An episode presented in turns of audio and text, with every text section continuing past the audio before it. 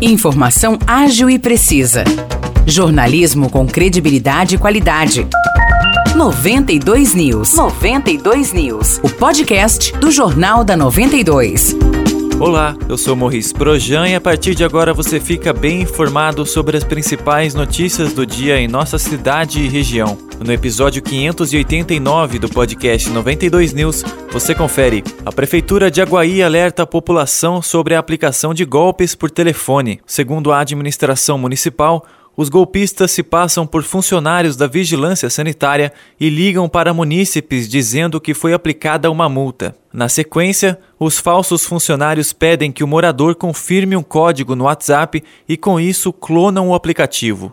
De acordo com a prefeitura, há ainda uma outra modalidade de golpe. Os criminosos entram em contato também por telefone dizendo que são funcionários do Pronto Socorro. Eles pedem ajuda financeira para instalar relógios e lixeiras. A prefeitura de Aguaí ressaltou que não faz esse tipo de contato e pediu atenção aos munícipes. Nesses casos, a recomendação é registrar um boletim de ocorrência.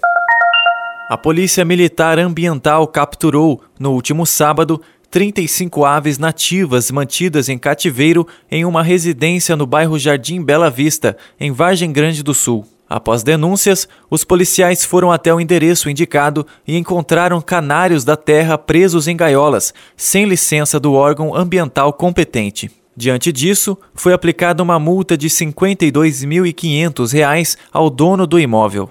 As aves foram reintroduzidas na natureza e as gaiolas foram destruídas e depositadas em local apropriado.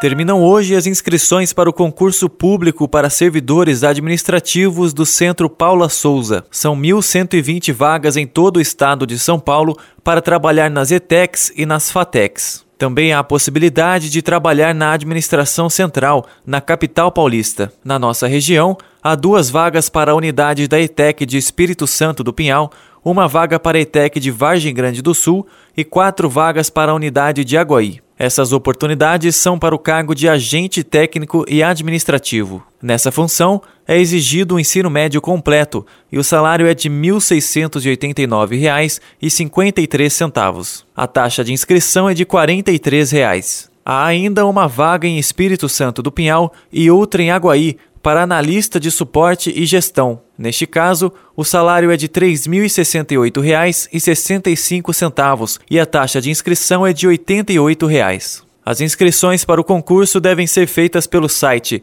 fatconcursos.com.br. A prova será aplicada no dia 15 de janeiro de 2023. Os destaques de hoje ficam por aqui. Valeu e até o próximo episódio do nosso podcast.